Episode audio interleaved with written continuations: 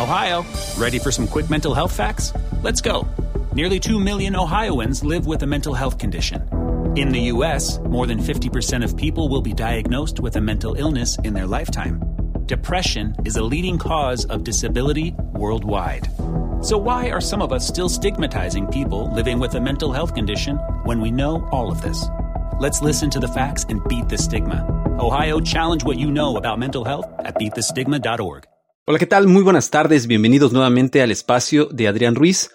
Como siempre es un placer estar con ustedes y sobre todo pues en esta situación tan difícil que, estamos viviendo todo el mundo de esta pandemia de COVID-19, el cual es un virus que ha atacado de manera enorme, enorme a todo, a todo el planeta, a todas las naciones del mundo. Ninguna, ni las más poderosas han visto a salvo de esta situación. Al día de hoy, 30 de marzo, tenemos que los países mayormente afectados eh, en cuanto a los casos confirmados es Estados Unidos, el cual tiene 155.705 casos confirmados, eh, de las cuales pues tiene solamente 2.810 muertes confirmadas. Le sigue Italia con 101.739 personas y 11.591 eh, muertes por este tipo de, de virus.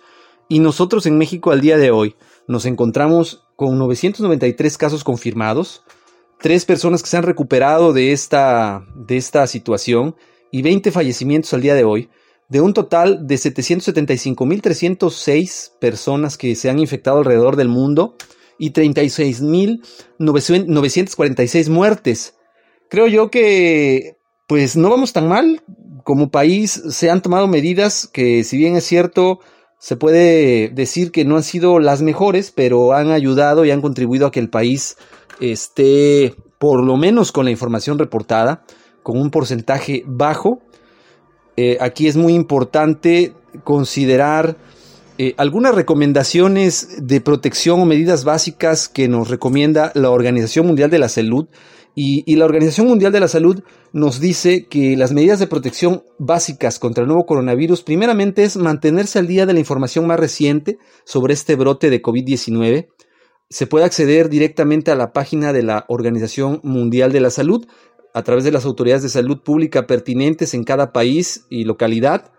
Eh, el COVID-19 eh, a la fecha sigue afectando principalmente a la población de China, aunque se han producido brotes en otros países del mundo la mayoría de las personas que se infectan padecen una enfermedad leve y se recuperan, pero en otros casos ha sido mucho más grave, puesto que ha derivado en problemas respiratorios muy graves que terminan por arrebatar la vida a las personas.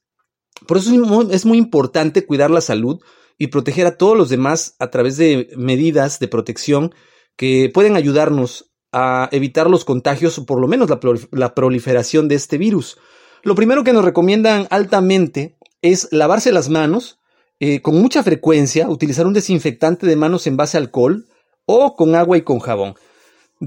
¿Por qué es importante lavarse las manos? Ya que eh, el desinfectante a base de alcohol o el agua y jabón matan al virus si éste se encuentra en las manos, es decir, eh, no permiten que este virus, este virus siga vivo.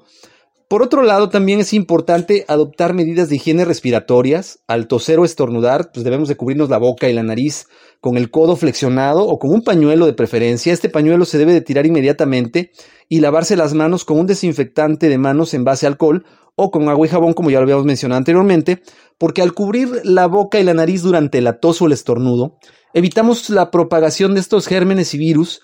Al momento de que nosotros estornudamos, sale disparado a una velocidad increíble eh, la saliva que tenemos en la boca y evidentemente si estamos contagiados de alguna eh, de algún virus o bacteria, este va a salir volando con nuestras partículas de saliva y se van a posar en las superficies o en su defecto van a caer eh, en, el aire o en alguna persona. Esta persona al aspirarlas, al, tragarlas, pues también se va a contagiar de este virus.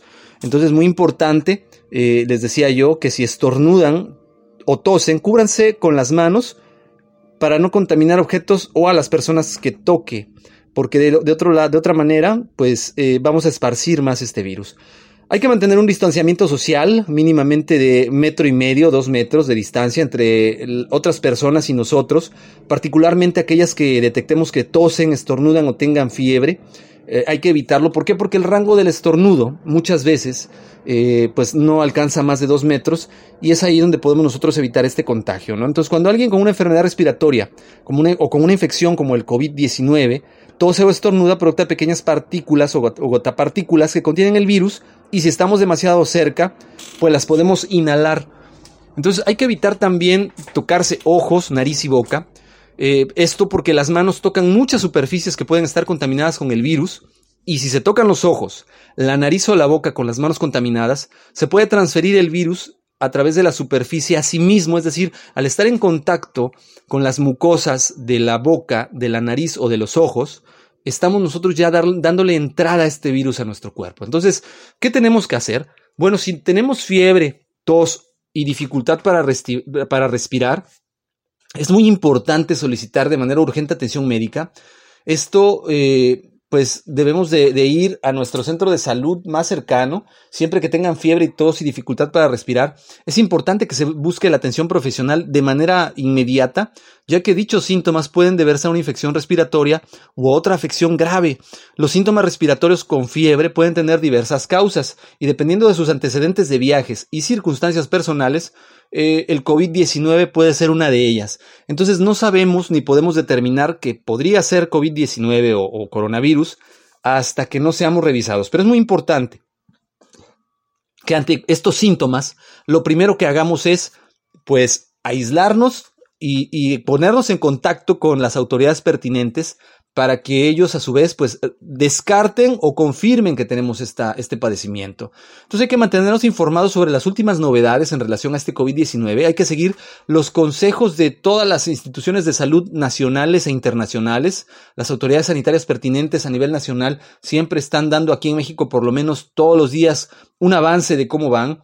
Decía el doctor Hugo López Gatel en una de las conferencias matutinas que estamos próximos a entrar en la etapa 3 de esta contingencia sanitaria. ¿Y qué significa esto?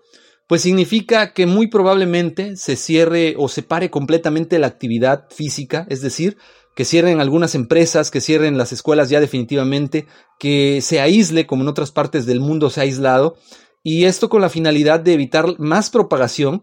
Ahorita leíamos eh, eh, hace unos minutos que tenía eh, Italia uno de los porcentajes de muertes más grandes del mundo afortunadamente, y digo afortunadamente ante tal desgracia, lo bueno es que han empezado a disminuir los riesgos de contagio, es decir, no se ha eh, esparcido este padecimiento más, aunque la mortalidad sigue siendo alta, es una buena noticia porque quiere decir que el virus ya nos está contagiando a más personas. Ya llegó un tope y está empezando una eh, línea descendente sobre los contagios, lo cual pues significa que se está empezando a controlar este padecimiento de alguna manera. Por otro lado, eh, es importante permanecer en la casa si entramos en una etapa 3 o si nos empezamos a encontrar mal, aunque se traten de síntomas leves como una cefalea, es decir, un dolor de cabeza, una rinorrea leve o hasta que nos recuperemos. Es decir, que si empezamos con escurrimiento nasal y dolor de cabeza, inmediatamente debemos de quedarnos en casa porque no podemos eh, nosotros arriesgarnos a contagiar a otras personas. Eh, hay sobre todo esta parte que evitar esos contactos con otras personas y las visitas a los médicos permitirán eh, encontrar con mayor eficacia esto. Ahora, si tenemos fiebre y la dificultad para respirar se agudiza, como lo decía hace rato, hay que buscar rápidamente asesoramiento médico, ya que puede haber una infección respiratoria o otra afección grave. Entonces, por favor, no dejemos pasar más tiempo. Entonces, ¿qué debo de evitar? Pues evitar dar la mano a las personas para no contagiarnos de coronavirus debemos de saludar de alguna manera donde no haya contacto físico.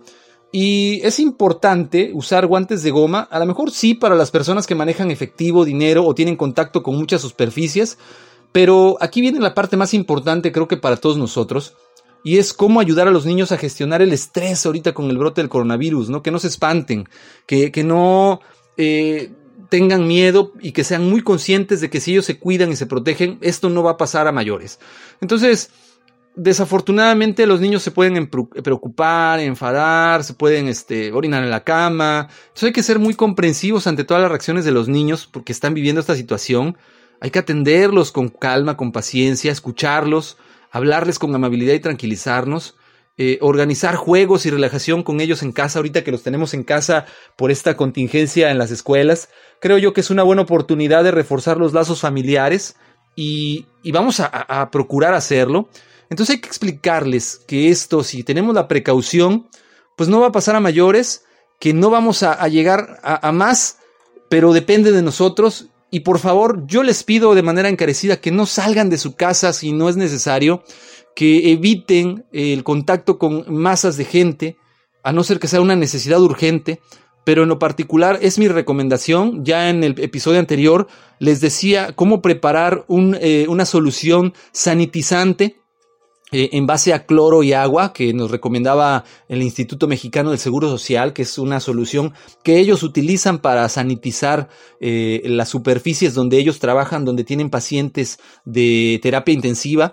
Entonces, por si no lo escucharon, yo les invito a que lo escuchen. El episodio, pues es el anterior a este, el anterior al anterior a este, y sobre todo también los invito, y les recuerdo, si no se acuerdan cuál es la solución, pues muy fácil, eh, en un litro de agua van ustedes a diluir o a eh, depositar 10 mililitros de cloro.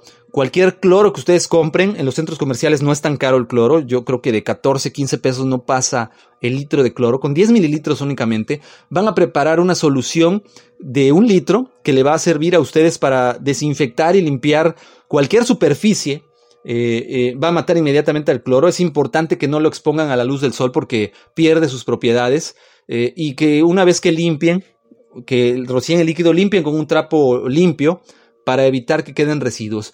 Entonces yo espero que les sea de utilidad todos estos consejos. Esto que yo les comparto viene en la página de la Organización Mundial de la Salud. La pueden ustedes localizar como https dos puntos diagonal diagonal www.who.int eh, que es Word, eh, Word se me fue, se me fue el nombre, eh, de la Organización Mundial de la Salud, son las siglas en inglés, o la OMS. Por favor, escuchen las recomendaciones, estén muy informados. La peor parte está por venir si no nos cuidamos. Creo yo que este es el momento clave. Por favor, cuiden mucho cuiden mucho todo lo que están haciendo. De verdad, yo espero que todos ustedes se encuentren muy bien al lado de sus familias y sus seres queridos. Eh, entiendo la, situación y que muchos de ustedes tienen que trabajar y no pueden dejar sus hogares, pero por favor, cuídense mucho.